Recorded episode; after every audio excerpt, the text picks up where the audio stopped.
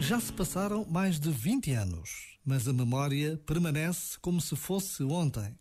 Quase acabado de nascer, as pernas encolhidas e os bracinhos cruzados eram a prova viva do milagre que acontece sempre que um bebê nasce.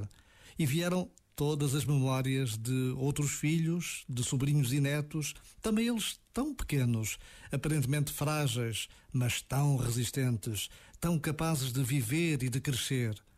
Cada criança que nasce ajuda-nos a acreditar que é possível fazer mais e melhor neste mundo que é o nosso. Já agora, vale a pena pensar nisto. Este momento está disponível em podcast no site e na app.